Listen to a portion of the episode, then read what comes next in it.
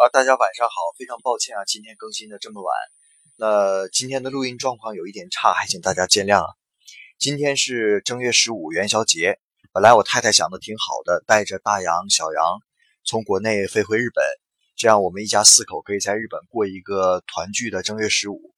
结果呢，小杨下了飞机就上吐下泻的，呃，正好还赶上今天是日本的建国纪念日，所以很多的诊所都休息。我们特意赶到了一个距离车程大概一个小时左右的呃急救中心去就诊，结果医院当场就诊断小杨是轮状病毒性肠胃炎，那就送进病房了，住院一周。所以在这里啊，还是提醒大家，一岁以下的小朋友，呃，如果有这样状况的话，还是一定要送到急救中心去的，呃，千万不能大意了。那我太太现在在陪护，我刚刚把大杨哄上床睡觉。那今天就不更新了，还请大家见谅。